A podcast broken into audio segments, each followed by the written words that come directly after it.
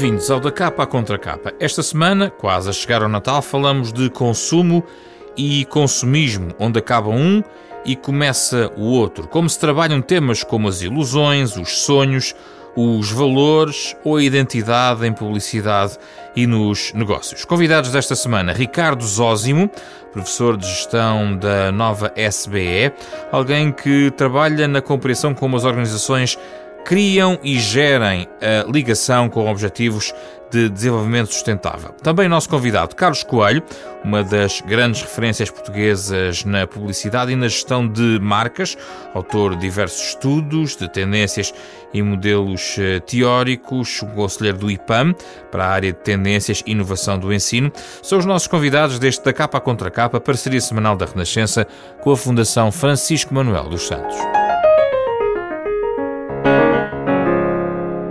Bem-vindos ao nosso programa, uh, Ricardo e Carlos, obrigado pela vossa presença.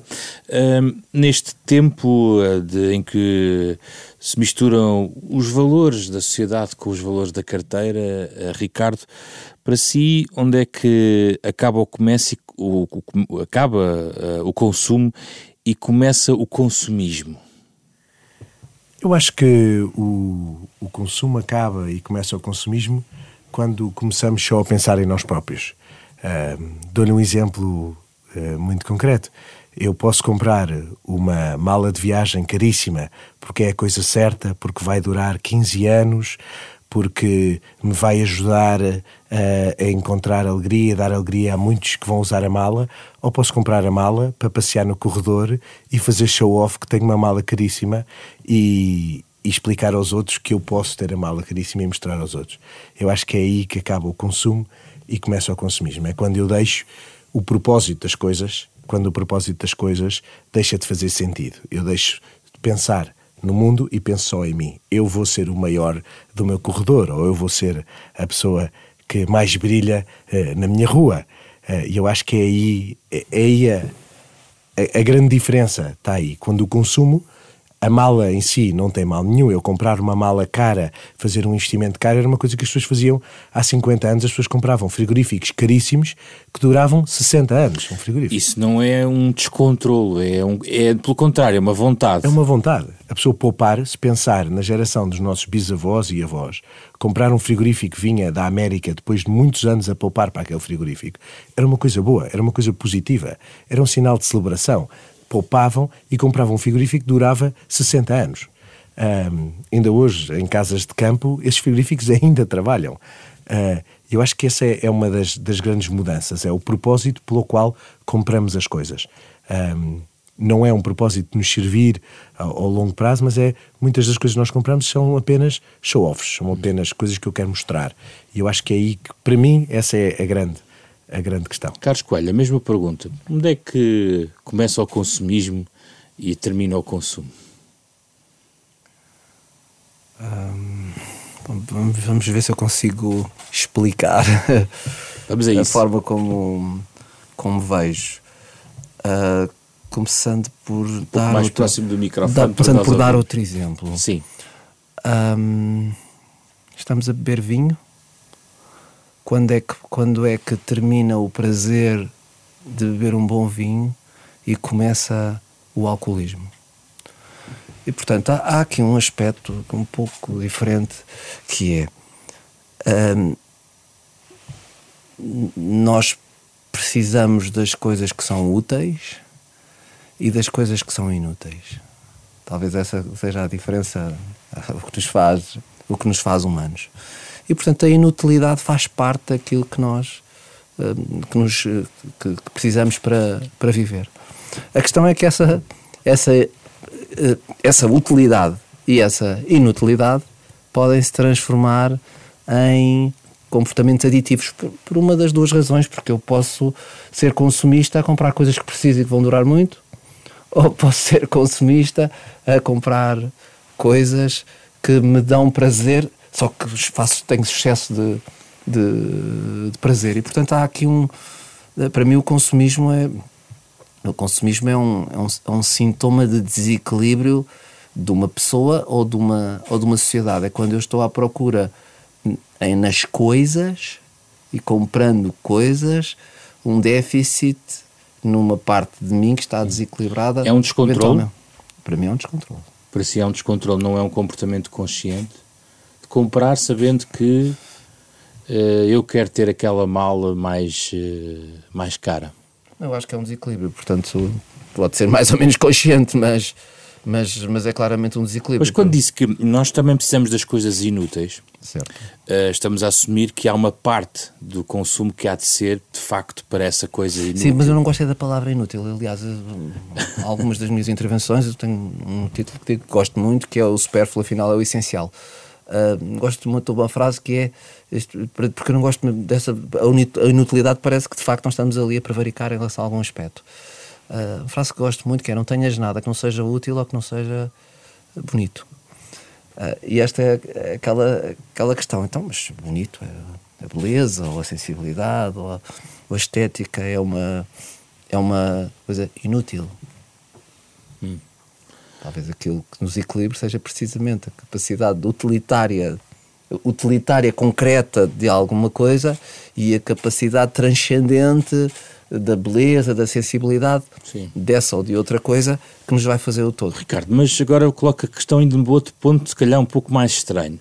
O consumismo pode ser uma aposta no futuro, no sentido de eu agora não preciso bem deste eletrodoméstico, mas a minha expectativa futura de vida, de bem-estar, pode atirar-me para ter essa, esse eletrodoméstico que eu, uh, se calhar não é uma das minhas necessidades básicas, mas faz parte daquele plano de vida ou daquela casa que eu quero um dia construir ou algo que me impele a fazer uma compra nesse sentido, numa expectativa futura. E aí, de facto, é consciente, mas é esperançoso ao mesmo tempo. E agora, como é que.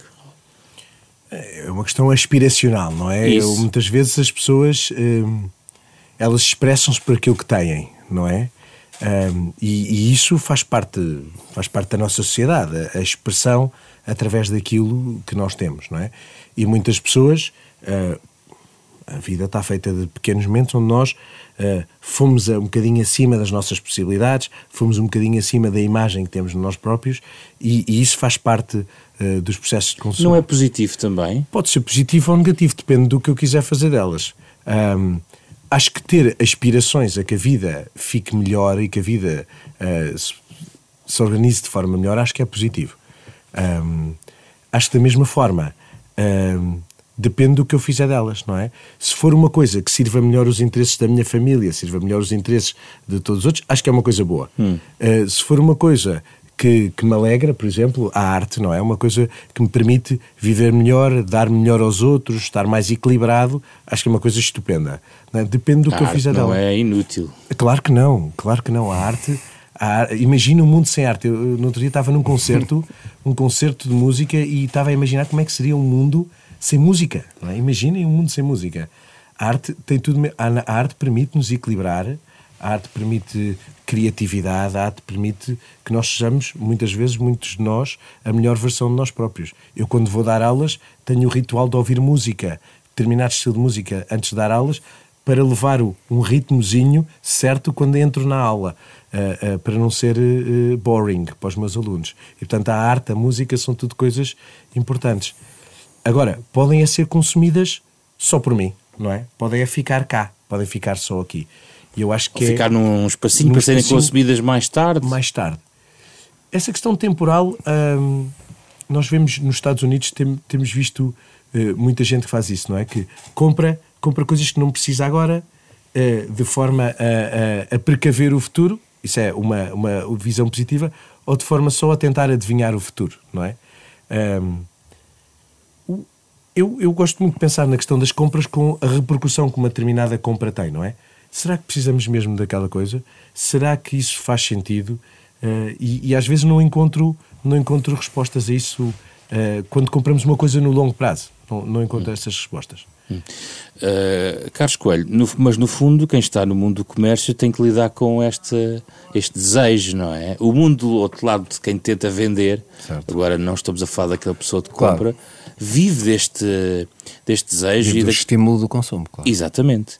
Sendo que... Uh, que é diferente do consumismo. Quer, exatamente. Quer, quer explicar não, a portanto, sua perspectiva disso? A minha perspectiva, naturalmente, trabalhando no mundo das marcas, o objetivo de uma marca é que consumam a minha marca e não a marca do lado. E, portanto, o trabalho dessa marca é estimular a relação com, com o consumidor, de modo a que no momento da decisão de consumo uh, opte por uma determinada marca em detrimento de outra. E, portanto, nessa perspectiva, há uma estimulação geral do consumo. Uh, agora, acho que gosto destas palavras, do consumo e do consumismo. Não é? nós, nós não vivemos, nós, se me permite generalizar, nós não vivemos nem no consumo nem no consumismo. Para mim, o consumismo é uma doença, é, é uma patologia, um comportamento desequilibrado em relação à, à forma como o ser humano precisa ou não precisa de estar. Não é?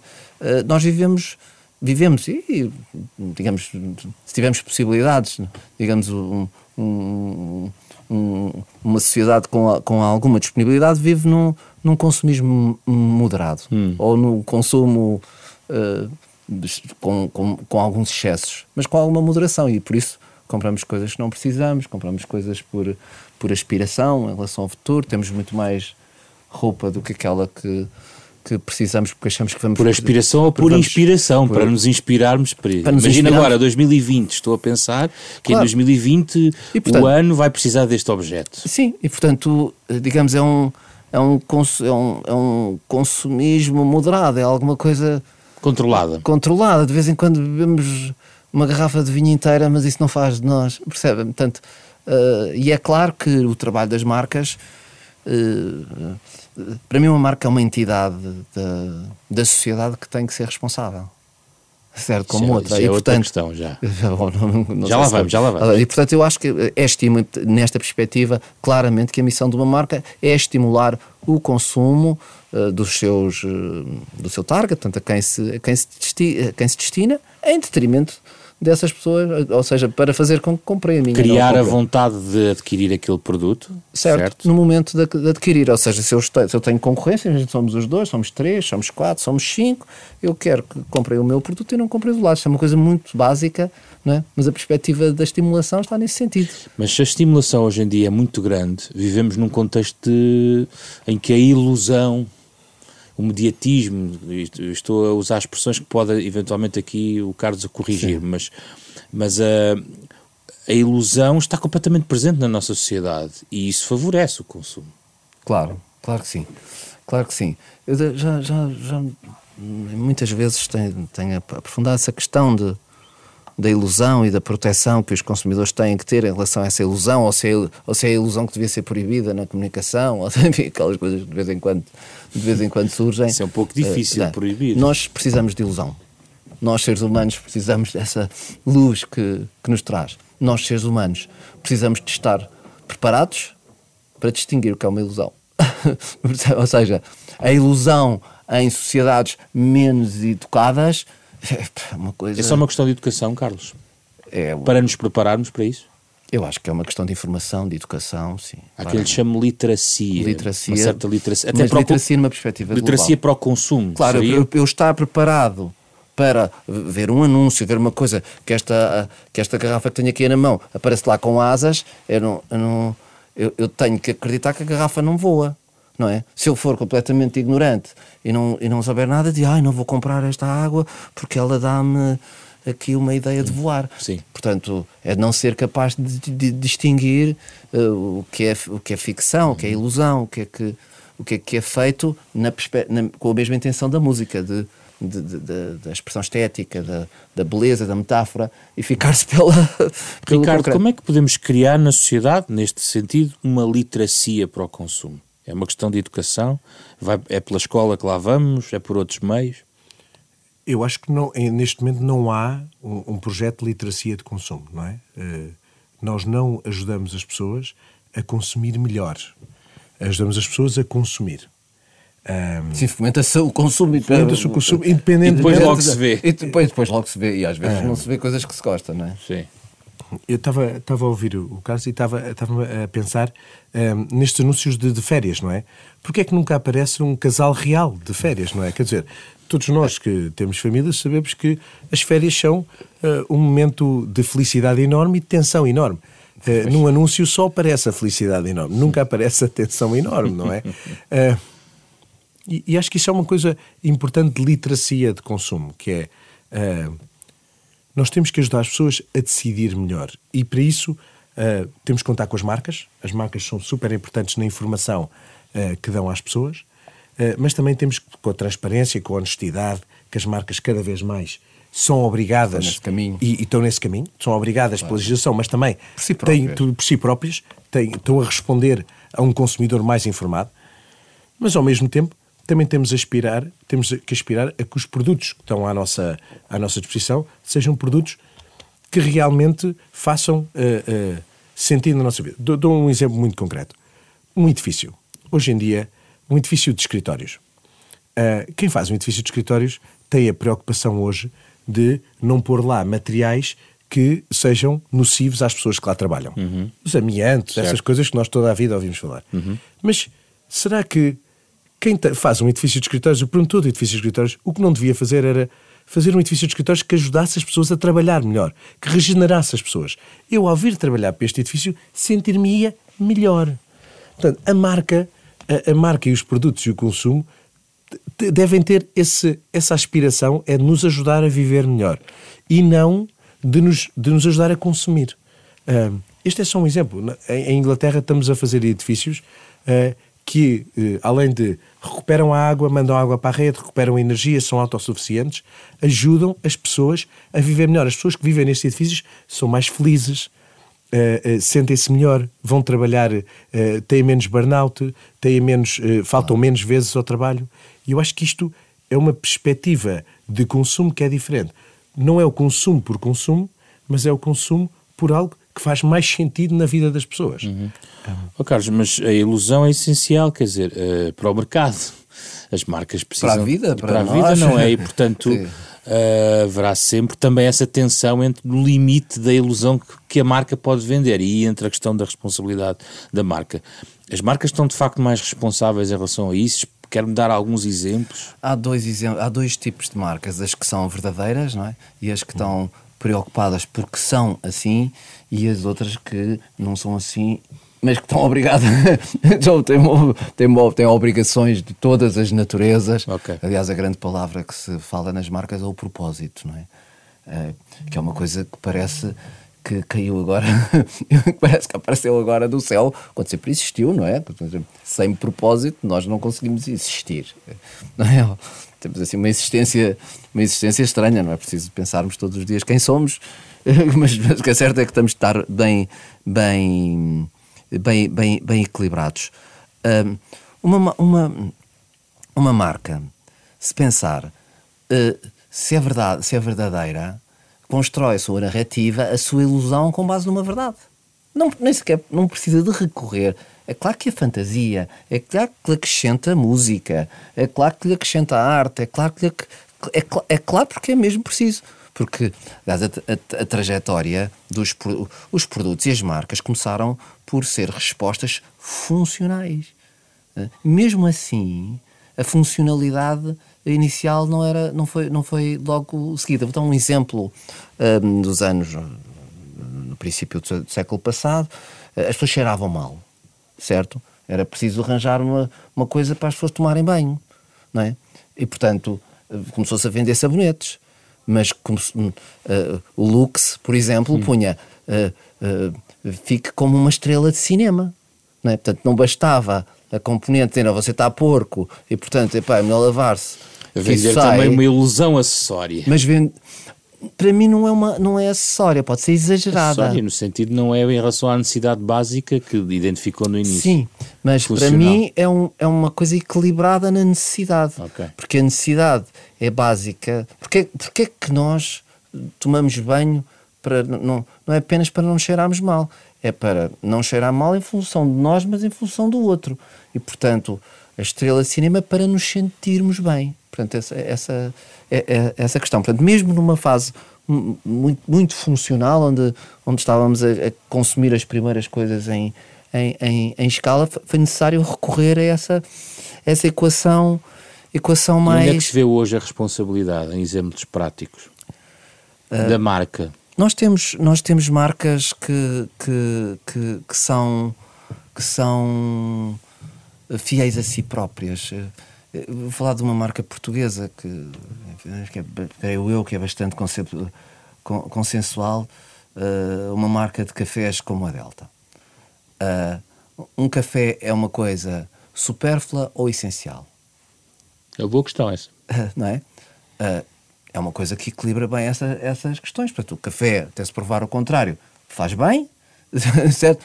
Consumimos, faz bem, mas é funcional, é funcional, serve para nos despertar fisicamente, mas tem intelectualmente. Um lado, tem um lado de prazer. Tem um lado de prazer. Vamos tomar um café, tem um lado de convívio, certo? Ou juntamos a isto uma empresa que nasceu em Campo Maior, que desenvolve a sua comunidade, certo? Uma empresa que se expressa por valores de preocupação de sustentabilidade ambiental concretos, de sustentabilidade social concretos e, portanto, as, as, as, as, as fantasias que usamos para o desenvolvimento desta marca são histórias verdadeiras. Já agora, Carlos Coelho. Por exemplo. Isso, sim, mas esse é um bom exemplo. E, a Delta é acessível, toda a gente conhece, e essa e toda imagem, a gente pode ter uma opinião. Essa e, portanto, responsabilidade que se chamava, começou por se chamar responsabilidade social das empresas. Essa responsabilidade depois cai uh, numericamente ou materialmente como um, ato, um ativo muito importante da própria empresa. Ou seja, a empresa é compensada verdadeiramente por essa, por essa imagem. Isso eu não tenho a mais pequena dúvida. Uh, talvez mais difícil de explicar aqui, mas se pensarmos em quatro quadrantes das marcas, um é o quadrante funcional, uh, digamos, eu compro, tenho sede, ou estou cheiro mal, e, se, e se esta água me tira mais a sede, preciso acordar, sei lá, qualquer coisa, porque o componente. Uh, uh, outra é a componente emocional, é qual é que é a relação que uma marca tem comigo, se eu tenho uma componente emocional mais forte, essa marca é mais forte. Outra é o posicionamento estético, é nós avaliamos o mundo pela estética, Uh, e, portanto, uma marca terá que se uh, vestir da forma como nós queira que nós a percepcionemos. O último dos quadrantes. O quadrante que era, que era mais, menos desenvolvido é o quadrante social. Nós brincávamos, brincávamos na gíria que dizíamos que o quadrante social era o quadrante da Madre Teresa de Calcutá. Era muito importante, mas não era sexy. E as marcas não queriam estar. Era uma brincadeira. Uh, não queriam estar, diziam, não, não, isso é uma coisa, a gente, a gente ajuda uns pobrezinhos de vez em quando, ou, ou plantamos umas árvores. Uh, o que é certo é que hoje, uh, hoje não é mais possível pedir a alguém que vá consumir a sua, a sua marca sem explicar qual é a contribuição que essa marca tem para a sociedade. E não é, não é pena, não é, não, não é as árvores que tu plantas, não é, não é essas coisas, é, é de facto o que é que tu queres fazer. Não são só os mais jovens que o estão estão a fazer. Talvez liderem esse movimento, mas não, não são os mais jovens que o estão uhum. a fazer. Daí que é neste quadrante, e, e eu e profissionalmente é o que chama a atenção e o que tento fazer, é, é neste quadrante que se vão passar o jogo das grandes marcas as grandes marcas do mundo são, são, vão ser aquelas, naturalmente, são fortes nos outros todos, não é? Porque já são e tem que ser. Esse quadrante como... vai fazer a diferença. Esse quadrante já está a fazer a diferença e vai ser o diferenciador. Aliás, a, a, costumo, às vezes, em algumas conferências, mudar, mudar dizer, dizer que o quadrante social será o próximo quadrante funcional. É. Ricardo, mas isto é porque os cidadãos o exigem? Isto é uma antecipação daquilo que os cidadãos exigem? Uh, sim, um, no outro dia uh, entrevistei o, o diretor de sustentabilidade da Coca-Cola, estamos a falar de marcas e portanto, uh, e, e, o Zoltan dizia-me em on, não foi uma conversa em off, ele dizia-me em on que uh, uma das grandes pressões para a sustentabilidade vem não só dos consumidores, mas também do staff. O próprio staff destas marcas tem consciência ambiental e tem preocupações ambientais. E, portanto, não quer trabalhar numa empresa que não partilhe desses valores. E, portanto, o próprio staff de dentro está a obrigar uh, os acionistas a mudar uh, a empresa. E, portanto, a pressão vem de vários quadrantes. Não vem só dos, dos, uh, dos clientes, não vem só dos consumidores, mas também vem das próprias pessoas que estão dentro da empresa e querem sentir-se alinhadas com os valores da empresa, querem sentir o seu propósito pessoal.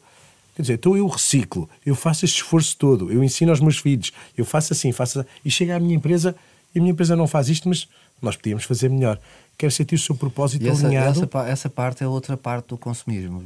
Porque o consumismo não é apenas, no tal questão do desequilíbrio, não é apenas um consumismo de quantidade, hum. é, é, da, é daquilo que se consome, a forma como consome e, e aquilo que nós não queremos consumir precisamente por estes aspectos. Não, é? claro. não queremos, claro. quer, como colaborador, quer como colaboradores de uma, de uma. Portanto, não queremos ser agentes que trabalhamos nessa empresa, não queremos ser consumidores, vemos que essa empresa diz uma coisa e faz outra e não, e não, e não nos apresenta soluções concretas para, Uh, pronto, hoje fala-se muito dos plásticos, pode-se falar de uma série de, outras, de outros aspectos. Mas é preciso garantir sempre a verdade no meio do processo. Vou dar um exemplo.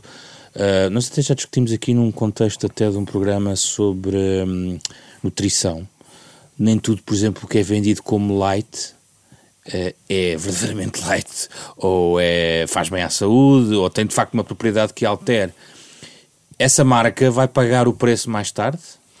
Eu, eu o especialista de marca está Eu aqui sei. ao meu lado, não é? Eu, a minha especialidade é impacto na sociedade. Ahm, eu posso lhe dizer que tenho conversado com vários diretores de sustentabilidade, diretores técnicos, que têm hoje em dia produtos que são muito mais sustentáveis do que eram há 10 anos atrás e não comunicam porque não querem que lhes seja apontado o dedo não ser 100%. E porque, porque 100% neste momento os processos fabris muitas vezes não Pois, não permitem. tem como, não é? Não permitem. Não tem como. Uh, só para lhe dar um exemplo de uma outra empresa que é uma empresa inglesa que se chama Interface. A Interface levou 25 anos. É uma empresa de carpetes, muito famosa em Inglaterra e nos países nórdicos. Uh, e o grande desafio da Interface era fazer carpetes que eram sustentáveis, ao, ao bom preço, a um preço que o mercado pudesse pagar e que fossem igualmente bonitas. Porque coisas feias e sustentáveis, há aí muitas. Coisas caríssimas e sustentáveis, há aí muitas. E coisas que o mercado não quer e insustentáveis, então, isso é o que quiser. Sim. E, portanto, a Interface levou 20 anos. E sabe qual é o grande problema da Interface? Não consegue recrutar os engenheiros top das escolas. Portanto, um engenheiro do MIT não quer ir trabalhar para uma fábrica de carpetes. Quer ir trabalhar é para a Apple e para a Google e para essas empresas todas. E isto é o grande problema deles. Portanto, eles levaram 20 anos a reduzir 90 e tal por cento a pegada de carbono das carpetes. Mas conseguiram. Mas conseguiram. E, portanto, eh, a, a mensagem é de esperança. Que as empresas estão nesse caminho, que os produtos estão nesse caminho. Eh, e que o impacto na sociedade vai ter que mudar. Porque senão as marcas eh, vão desaparecer. O, o presidente da Shell dava uma entrevista há uns meses, dava uma entrevista e disse a coisa que ele não conseguiu fazer no primeiro mandato, ele agora começa um segundo mandato, foi license to operate. Foi explicar às pessoas que a Shell é uma empresa que faz sentido neste mundo, que as pessoas reconhecem como uma coisa boa. Ora, qualquer um de nós, não é por ser a Shell, qualquer um de nós, numa empresa dessas, se pudéssemos pôr água no, no depósito do carro, poríamos água. Se pudesse andar só a ar, andaria a ar. Não, e sobretudo num contexto que se fala ecologicamente, a Shell Claro. deve ter bastantes dificuldades ou investir bastante dinheiro naquilo que se chama o greening da sua marca, não é? não é só o greening da sua marca, mas em, em- internamente encontrar o greening interno. Não, não é só- antes da marca, antes podemos dizer lá para fora, Pelos funcionários. pelos funcionários e, e pela verdade, pela verdade. O que é que vai ser o nosso greening interno e termos a coragem, termos a coragem de, de, de- de apostar nesse greening interno. E isso é, é um dos grandes.